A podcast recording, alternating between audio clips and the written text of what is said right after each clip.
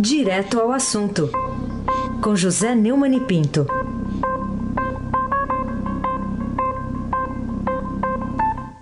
Hoje, José Neumann e Pinto está com a gente aqui no estúdio da Rádio Eldorado para seus tradicionais comentários e, claro, devido à condenação do ex-presidente Lula, hoje um jornal especial dedicado a este assunto. Ela nave vá, Almirante Nelson. Oi! À sua disposição é Manuel Bonfim. Vamos começar aqui, Neumani, com a repercussão dessa condenação de nove anos, um pouco mais de nove anos ao ex-presidente Lula. Estadão entrevista e publica hoje uma entrevista com o Frei Beto, e tem uma pergunta aqui que é muito significativa e você pode comentar. Quando o Estadão pergunta para ele, na sua opinião, qual o impacto que essa decisão judicial terá na vida política do ex-presidente? E Frei Beto responde: fortalece-o politicamente e favorece a visibilidade dele, né, mãe? Bom, isso aí é de uma é, platitude absurda, não é verdade? Nenhuma condenação favorece nenhum político é, é contar que a grande maioria do eleitorado, seja da população brasileira, seja uma maioria que está pouco interessada no cumprimento da lei. Isso não é verdade, é porque existe uma grande demanda de justiça e um grande desapreço, um grande desprezo pela impunidade por parte da população. É por isso que a Operação Lava Jato é muito endeusada até além da conta. E o juiz Sérgio Moro passou a ser até uma opção política, assim como já foi no passado.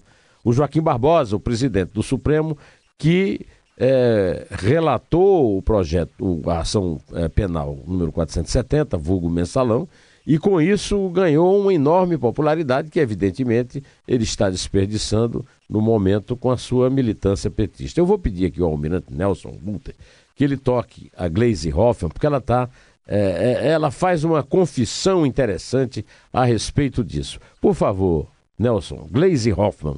É lamentável que a gente tenha uma sentença como essa. Isso deixa cada vez mais evidenciado o papel que a Lava Jato tem em relação ao presidente Lula, que é criminalizá-lo para impedir que ele faça parte de um processo político no Brasil. Pois bem, é, essa teoria da perseguição, Emanuel, Camila, Nelson, Moacir. O, é, essa visão de que a Lava Jato está criminalizando o PT e o Lula é uma visão é, defensiva no ataque. É aquela, aquele método de defender atacando, que, aliás, o Temer também está usando é, na sua defesa. O Temer, não nos esqueçamos, era membro da equipe que ajudou a limpar os cofres da República quando Lula e a Dilma eram presidentes. Em outra parte dessa mesma declaração da Glaze, ela disse que o, o Sérgio Moro apenas atendeu ao clamor popular. E quem é que elege, Emanuel? Quem elege? É, é a Glaze Hoffman, é, ou, que aliás é ré da Lava Jato. Verdade. Então ela devia se abster, inclusive, de dar opiniões é, a respeito da Lava Jato, porque ela é ré. Ela precisava era se cuidar, cuidar de uma boa defesa. Ela e o marido dela, que vilipendiaram a administração pública ao é, pegar em propina para enriquecer e pagar campanha, é, retirada dos vencimentos mensais dos funcionários que o seu Paulo Bernardo chefiava no Ministério do Planejamento. Então, se a Gleisi Hoffmann reconhece que é, a, o, o Sérgio Moro seguiu o clamor popular, então o Sérgio Moro está, digamos de uma certa forma, dando um sinal de como vai ser a eleição de 2018. É assim que eu penso, Emanuel. Pode até ser que eu me surpreenda, mas eu penso dessa forma. E, e, e temos que frisar, Neumann, o paradoxo de um PT que critica o Ministério Público e o juiz Sérgio Moro na hora que condena o Lula, mas quando é o Temer, apoia, né? Diz que tem que ser assim mesmo, e aí tem uma posição com, completamente contrária. Né? Daqui a pouco nós vamos ouvir aqui a Eliane Cantanhede. E ontem eu vi a Eliane Cantanhede na televisão faz, fazer uma observação bastante interessante, que é a seguinte. O pessoal da, do governo federal agora acha que tudo que foi descoberto a respeito do Temer é, é, é lana caprina, não tem prova. Enquanto que o pessoal do PT, do PDT, Aquela Rafa Meiazinha que perdeu de forma fragorosa a eleição da reforma tributária no Senado. Ah, não, isso aqui do Temer é tudo prova, é tudo documento que prova. Do Lula, não. Aí o pessoal do governo diz o seguinte, que é, é o, a do Lula não, é tudo prova, tudo tá tudo certo, e a do Temer não. E o PSDB, que agora voltou a ficar acima do muro, atira para todo lado. É muito boa essa observação da Liane, eu quero repeti-la aqui, para que você veja que isso tudo é uma farsa, o que o Frei Beto disse. O, aliás, vamos ouvir o Paulo Camoto, o Almirante Nelson? Não existe nenhuma prova. O Lula é uma pessoa inocente, ele não é dono desse imóvel, nunca pediu esse imóvel, nunca morou nesse imóvel, nunca frequentou esse imóvel. Bom, ele nunca morou no imóvel, não quer dizer que não seja dono, tem muita gente que vive, inclusive, de aluguel. Não era o caso dele, ele queria para passar as férias lá com a dona Marisa e tal, lá na, na praia de Astúrias.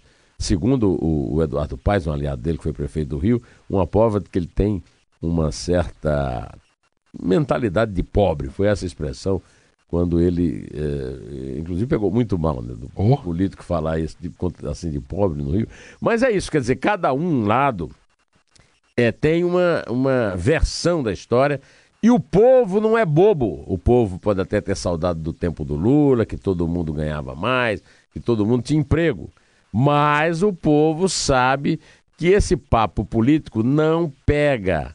Não pega porque o, o tudo, o, essa, essa defesa exclusivamente jurídica do Temer e esse mantra é, frenético e fanático do advogado Lula, Cristiano Zanin Martins, não tem a menor, o menor alcance popular. Tanto é que o PT levou uma surra homérica na eleição e agora, recentemente no Senado, quando levou de 50 a 26, depois daquele churrasquinho na laje que a Fátima Gope Bezerra é, promoveu diretamente na mesa do Senado, que ela e Gleisi Hoffmann sequestraram.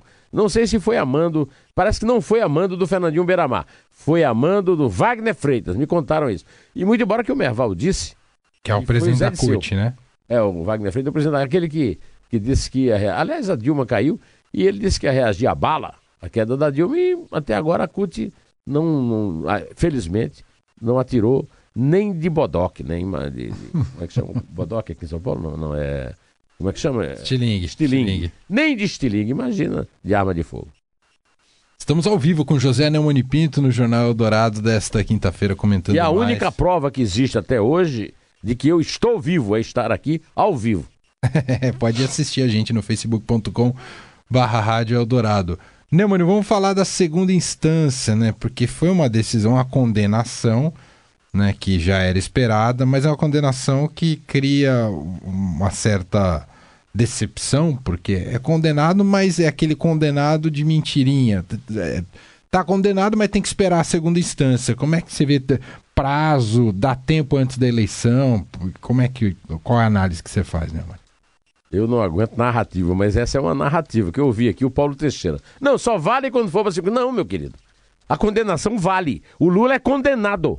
O Lula é o primeiro ex-presidente da República na história do Brasil que foi condenado na justiça. A primeira instância faz parte da justiça.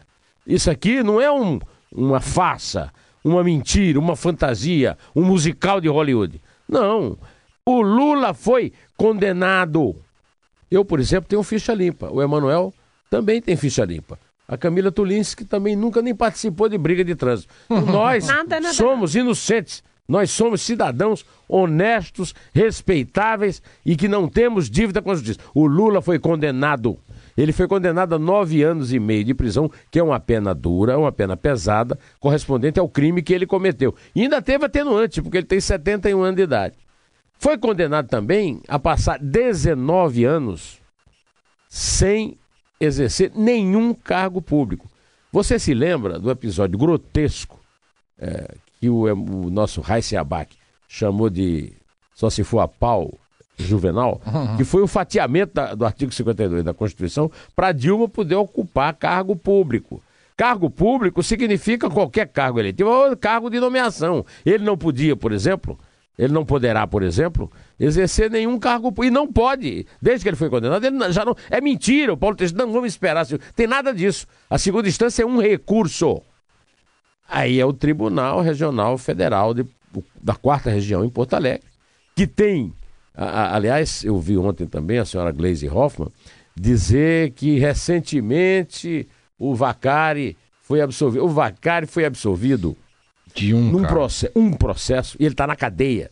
Então eu quero que a Glaze Hoffman me explique como é que ele foi absolvido e está na cadeia. Porque ele foi absolvido num episódio, num processo, porque só havia prova é, produzida por delatores premiados.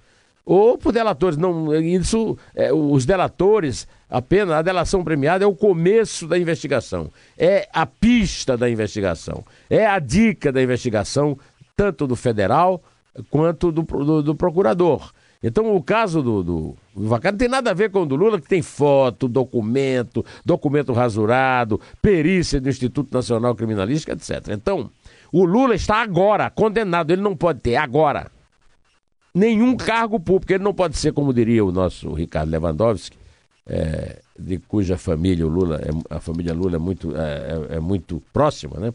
O, o, ele não pode ser merendeiro de escola, né? Ele não pode, é, ele não pode ser guarda na escola, ele não pode ter nenhum cargo. Síndico. Agora, cabe à defesa recorrer à segunda instância para é, anular a sentença do juiz. Na segunda instância, tanto pode ser anulada como mantida ou até aumentada a pena, porque o Ministério Público já está reclamando que a pena é pequena. Eu não acho, mas acho também que o papel do Ministério Público é esse. Então, assim, o que é que acontece na segunda instância? Acontece que há uma jurisprudência, que aliás está ameaçada pela mudança de posição do Gilmar Mendes e pela entrada no, no Supremo do Alexandre de Moraes, que é empregadinho do, eh, do Geraldo Alckmin é, e do PSDB é, está ameaçado, mas por enquanto está valendo, e a Carmen Lúcia tem mantido, de que uma, um preso que. um condenado que tiver a sua condenação mantida no, no primeiro colegiado, que é o da segunda instância, no caso do Lula, a quarta região em Porto Alegre, ele já pode ser preso se o juiz determinar a prisão. Quer dizer, agora é, o, o juiz decidiu não prender. Nós já conversamos sobre isso aqui. É outra coisa. Na segunda instância, caso se confirme a estatística e o, o, o Tribunal Regional Federal da Quarta Região mantenha a condenação, aí o juiz poderá mandar prender sem problema nenhum, porque não, aí, aí realmente vai caber recurso para o Supremo, etc, etc. Mas isso aí já é outra conversa. Tem nada dessa. Não, não, o Lula está esperando. Não, não, o Lula já é está condenado. condenado. E o juiz já disse o seguinte: não prendeu porque não quis. E me fala sobre esse timing da segunda instância, Neumani. Uh, ele está em busca de, da, da, eleição de 2018 para a faixa presidencial da imunidade para ele. Uh, uh, tem uma responsabilidade extra para essa segunda instância, para esse recurso aí? Os, os, julgadores precisarão agir mais rápido, Neumani? Não. É, a média de julgamento na segunda instância lá em Porto Alegre é uma média bastante larga, um ano é, é uma média que dá muito em cima ali do prazo de registro da candidatura, mas o, a condenação pode alcançá-lo em qualquer altura da candidatura, até a posse. Aliás, é, foi um, um. É 1 de janeiro de, dois, 1 de janeiro de 2019. Seja...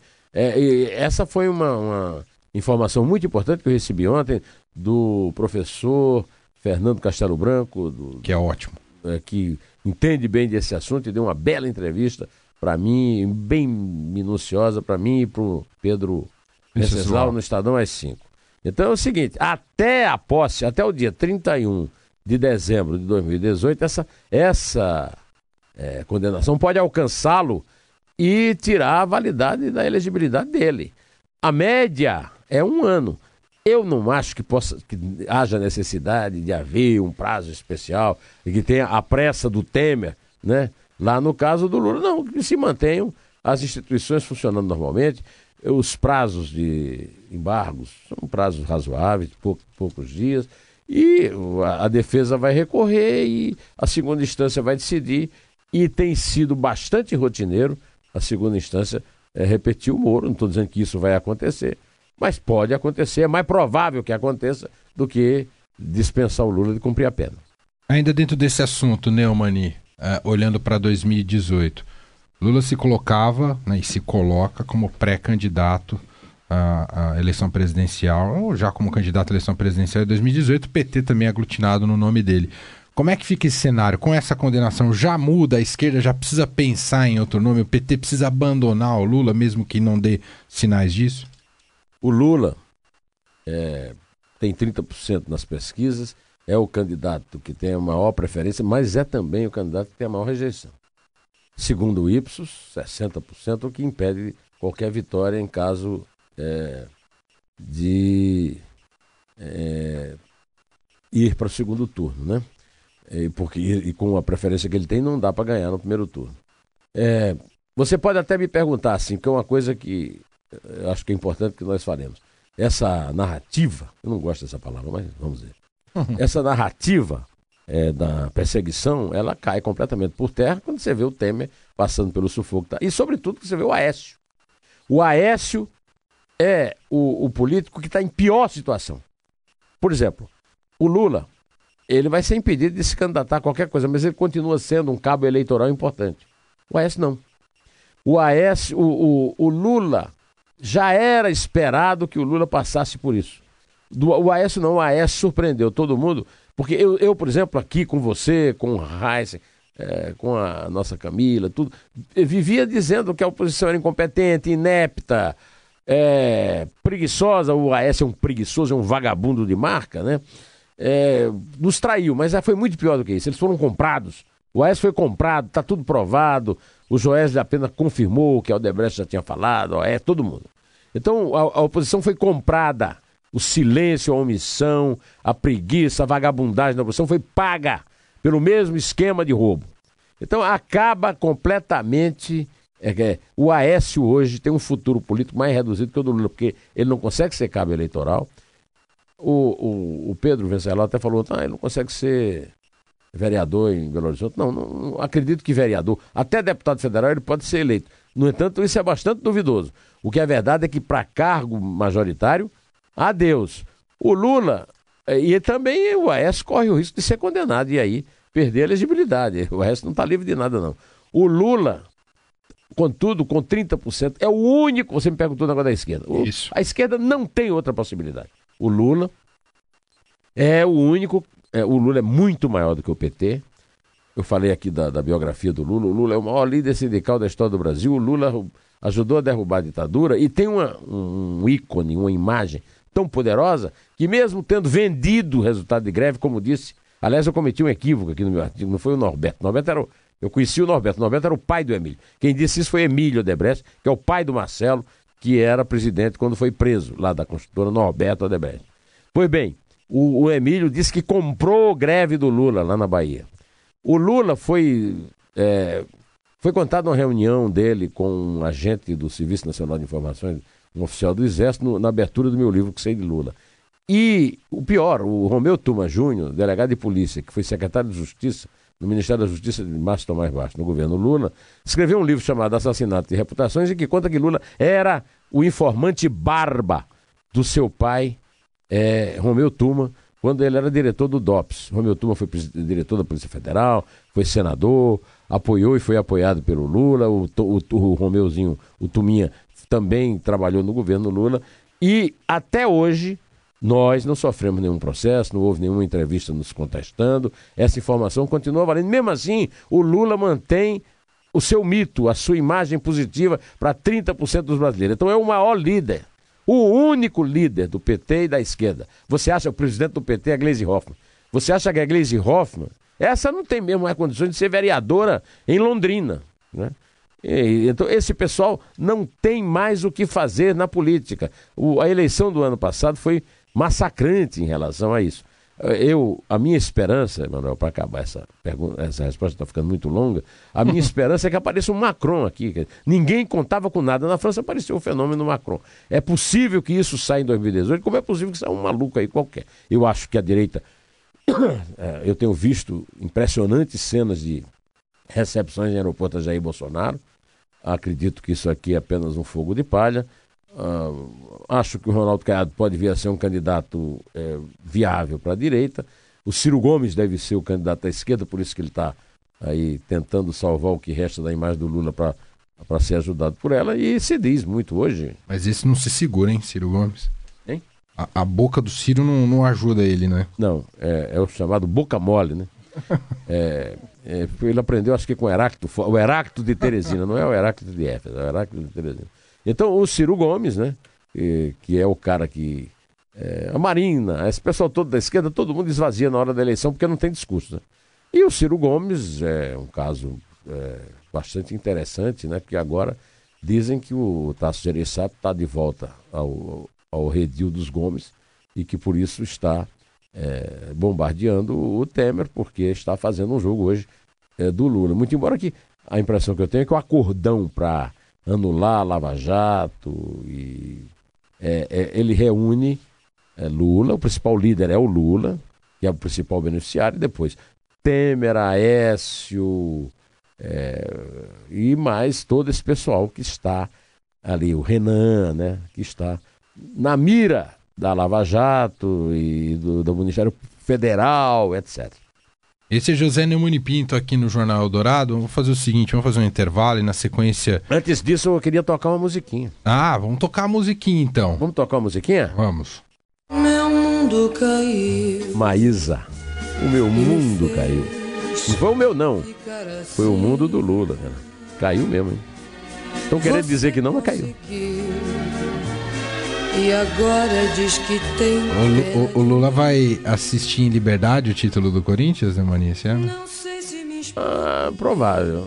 É provável. Corinthians campeão, Lula pode até ir lá pro, pro Itaquerão para a rodada que o, o, Corinthians será agora que o, o Corinthians de Camila Tulinski vai ser campeão tá mais fácil do que o Palmeiras a secada do, do Racing Abac. Intervalo já voltamos com então, José vamos fazer uma montagemzinha? Vamos. Vamos, Mas quer... o, o Inter é Inter já, né? É, o Inter já agora. Então, ontem o Palmeiras levou de dois, você pode começar com, com três. dois. Não, com três. três, é, três. É três. É dois. É um. Inter já! Eu que aprendo a levantar